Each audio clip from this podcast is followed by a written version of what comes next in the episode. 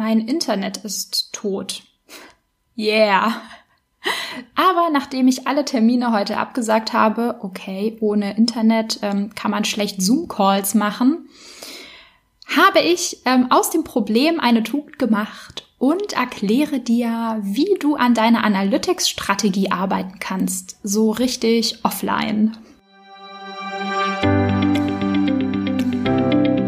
Ich bin Maria-Lena Matysek, Analytics-Freak und Gründerin vom Analytics Boost Camp.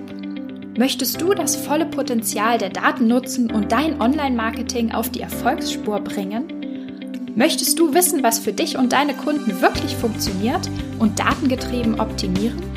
Möchtest du glücklichere Kunden und mehr Umsatz mit deiner Webseite? Dann bist du hier richtig.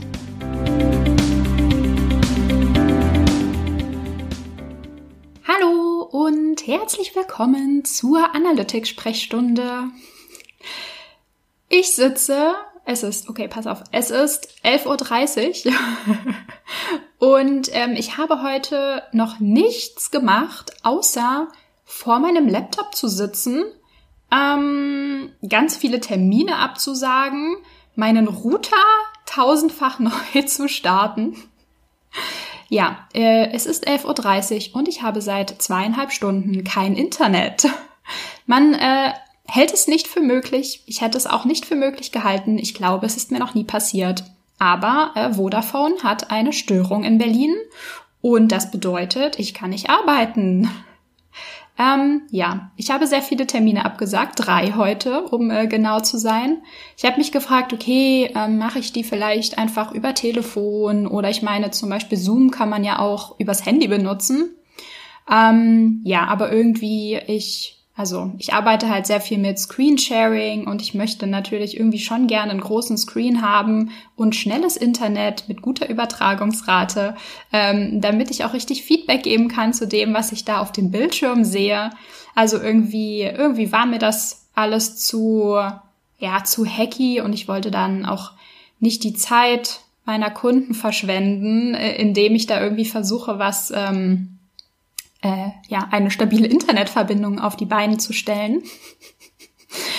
ja, anyway. Okay, immerhin, coole Sache. Ja, ein Podcast kann man ja auch ohne Internet aufnehmen. Das heißt, das mache ich jetzt einfach mal und hoffe dann, später kommt das Internet wieder und ich kann diesen Podcast auch hochladen, weil sonst geht er natürlich nicht online. Vielleicht kriege ich das aber übers Handy hin. Also das, das sollte hoffentlich kein Problem sein. Ja, aber während ich dann hier so saß und ähm, mich nicht entscheiden konnte, ob ich mich jetzt ärgern soll oder ob ich jetzt einfach sagen soll, ja, okay, fuck it, passt schon. Ich denke mir was Neues aus, ich mache einen neuen Plan. Ähm, ja, so während ich äh, dann hier so saß und aufs Internet gewartet habe und immer noch warte, dachte ich mir, hm, hm, hm, hm, hm Analytics ohne Internet, ähm, äh, was, äh, was gibt's dazu zu sagen? Ja, was, was macht man, wenn man kein Internet hat? Ähm, und ich dachte mir so, ja klar, okay, WLAN-Hotspot und so wäre eine Möglichkeit, aber ich kann ja auch einfach das fehlende Internet als ähm, positiven Anreiz sehen, mal etwas zu tun, was super hilfreich und sinnvoll und ähm, nützlich ist, aber in der alltäglichen Arbeit häufig mal hinten runterfällt weil es, naja, ne, es gibt immer irgendwie super wichtige Dinge, die man noch machen kann. Da steht immer noch irgendwas auf der To-Do-Liste. Ähm, aber wenn man dann mal kein Internet hat, ähm, kann man die Dinge mal hochholen auf die To-Do-Liste, die auch ohne Internet gehen, beziehungsweise die vielleicht ohne Internet noch viel besser gehen, weil man keine Ablenkung hat und weil man nicht mal eben nachschauen kann, ähm, ja, wie es denn aussieht. Also man kann kein Fact-Checking sozusagen machen. Man, man ist darauf beschränkt, wirklich mit seinen, mit seinen Gedanken sozusagen zu arbeiten. Und ähm, ja, was ich super wichtig finde, und ähm, wir machen das tatsächlich viel zu selten, ist einfach mal einen Schritt zurück zu machen vom eigenen Business, ähm, vom eigenen Marketing, von der eigenen Strategie, äh, von den, auch einen Schritt zurück zu machen von den ganzen Tasks, die man davon ableitet und auch einen Schritt zurück zu machen von den, ähm, ja, also wir haben halt so eine Vorstellung im, im, Kopf, okay, so haben wir uns das mal überlegt, so soll die Marketingkampagne ausgeführt werden, umgesetzt werden. Das sind die Messages, die wir an der oder der Stelle ähm, rüberbringen möchten. Oder so und so haben wir unser Newsletter strukturiert. Dann und dann soll das und das passieren. Also das hat man sich ja einmal irgendwann überlegt und dann ähm, sind die ganzen Tasks davon abgeleitet worden. Und ähm, ja, jetzt haben wir halt mal die Möglichkeit oder ich nehme mir die Zeit und ähm, ich finde es super, super nützlich, das zu tun, tatsächlich mal zurückzugehen von den ganzen Sachen, die schon da sind ähm, und ja, von dem Status quo, würde ich vielleicht mal sagen. Und vor allem auch einen Schritt zurückzugehen von den ganzen aktuellen Zahlen und Reports und ähm, ja, diese ja, wie sagt man, diese Abbildung von dem, wie es momentan ist oder wie es letzte Woche war. Ähm, und da nicht immer sich dran so festzuhalten.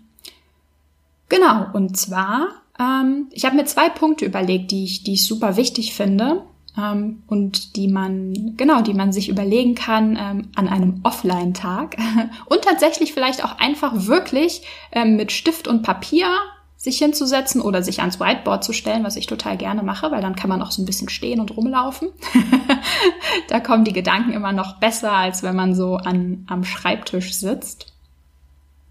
Genau, der erste Punkt ist, ähm, sich die Customer Journey von den eigenen Kunden oder von, ja, von den eigenen idealen Kunden nochmal so wirklich ganz fresh, sag ich mal, also ohne, ohne Blaupause, auf der man arbeitet, nochmal wirklich auf einem weißen Blatt Papier sich zu überlegen. Also, ähm, wer sind die Kunden, ähm, welche, vielleicht welches Feedback habt ihr im Team auch von Kunden bekommen? Ähm, entweder vielleicht du persönlich oder ähm, das Support-Team, also wer auch immer ähm, bei euch Kontakt zum Kunden hat, vielleicht auch du selbst. Ähm, welches Feedback gab es vom Kunden in der letzten Zeit? Ähm, welche Gedanken haben die Kunden? Welche Intention haben die Kunden an welcher Stelle des Kaufprozesses? Wie entscheiden sie sich? Ähm, wie bewegen sie sich dann auch durch die Webseite? Nicht das, was du siehst in den Daten, sondern wie stellst du dir das vor? Was denken die Kunden dabei? Also sich so nochmal rein zu versetzen. Ähm, genau, also Klar, diese, ähm, diese Gedanken hast du dir sicher schon mal gemacht und darauf basiert sicherlich auch die aktuelle Strategie und die ganzen Kampagnen und so weiter. Aber ich, ich finde es sehr, sehr wichtig, dass man immer mal wieder nochmal neu denkt und nochmal vom, ja, from scratch sozusagen startet und guckt, okay, welche Ideen hatte man denn mal oder hat man auch jetzt noch? Welche Ideen kommen vielleicht auch immer wieder? Welche Ideen kommen neu?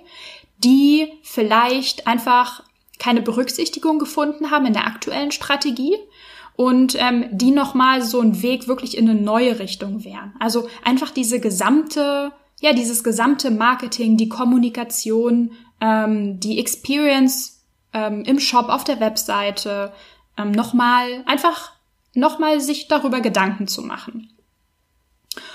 Und Genau, was mir da noch einfällt, man hat ja häufig auch, ich weiß nicht genau, ob du das auch hast, aber ich habe ähm, so Ideenlisten äh, oder jetzt, also früher in Trello und heute auch in Asana, so Ideen, die mir ab und zu kommen, wo ich sage, hey, das ist ja total cool, wenn ich irgendwas zum Beispiel auf einer anderen Webseite sehe oder eine Marketingkampagne sehe, dann mache ich da einen Screenshot von und denke mir, ich speichere das mal irgendwo und vielleicht wird das, also ne, vielleicht äh, mache ich das später mal.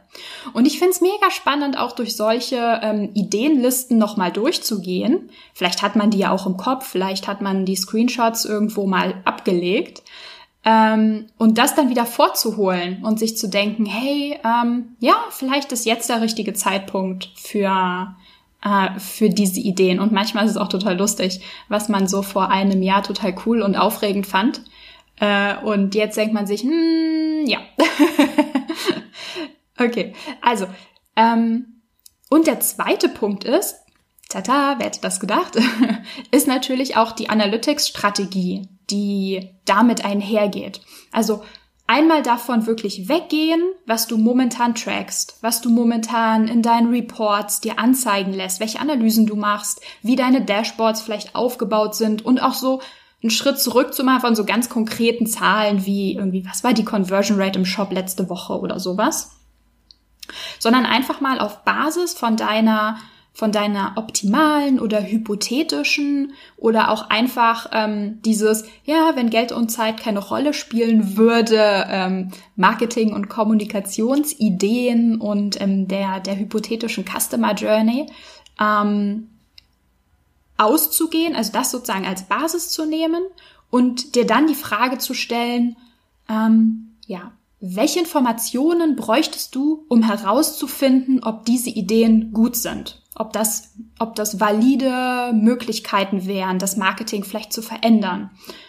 Welche, ja, welche Informationen bräuchtest du, müsstest du praktisch tracken, um dich für eine der Möglichkeiten zu entscheiden oder verschiedene ähm, Ideen miteinander zu vergleichen? Also ganz grundsätzlich, was, was interessiert dich? Wo wärst du äh, neugierig, mehr zu erfahren darüber, wie Nutzer damit interagieren mit deinen neuen Ideen, ähm, wo Nutzer klicken oder vielleicht auch, ähm, welche Daten du erheben müsstest, um ähm, ja, eine, sag ich mal, so eine hypothetische Zielgruppe ähm, neu zu definieren, neu zusammenzusetzen, ähm, die du dann zum Beispiel fürs Retargeting verwenden könntest.